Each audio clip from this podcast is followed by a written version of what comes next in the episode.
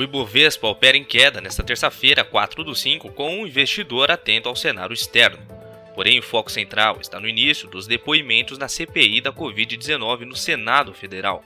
Do lado corporativo, a temporada dos balanços financeiros é o driver do dia. Isso depois que o Itaú Unibanco apresentou os números do primeiro trimestre, bem como outras empresas brasileiras. Sobre a agenda, o IBGE divulgou o PPI e o Comitê de Política Monetária. Copom iniciou a reunião de dois dias para definir a taxa de juros, a Selic, que está precificada no mercado em 0,75 pontos percentuais.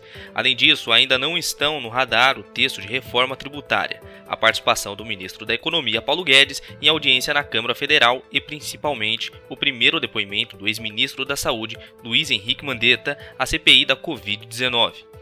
Ainda sobre a CPI, no meio dessa tarde, está previsto o depoimento do também ex-ministro Nelson Tait. Já o ex-ministro Eduardo Pazuello informou, através de nota, que não poderá depor nesta quarta-feira, 5 do 5, por estar com gripe e deverá entrar em quarentena. Pazuello disse que teve contato com dois oficiais do Exército também com Covid-19.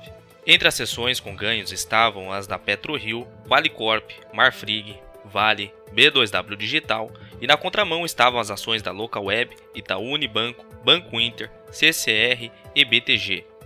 Há pouco, o Ibovespa caía 0,78% aos 118 mil pontos.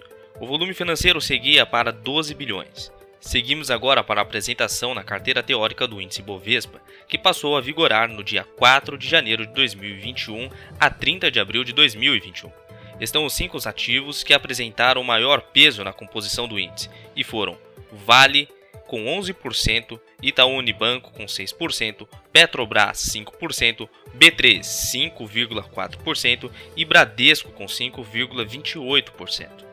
E não paramos por aqui, né? 2020 chegamos aí com várias IPOs, vários lançamentos de novas empresas no mercado financeiro e 2021 não é diferente. Temos aí mais uma nova IPO para comemorarmos. Isso é muito bom para todo tipo de investidor que já está operando há muito tempo no mercado financeiro e também aos novos investidores.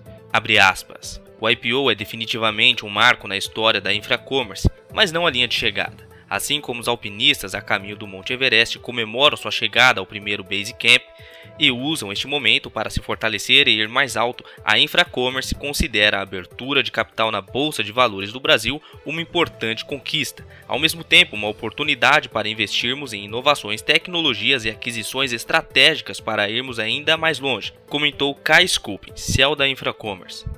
Vou ficando por aqui, foi um prazer ter você como ouvinte. Não deixe de curtir o nosso canal do YouTube, se inscrever, acessar também o nosso Spotify diariamente para notícias do mercado financeiro.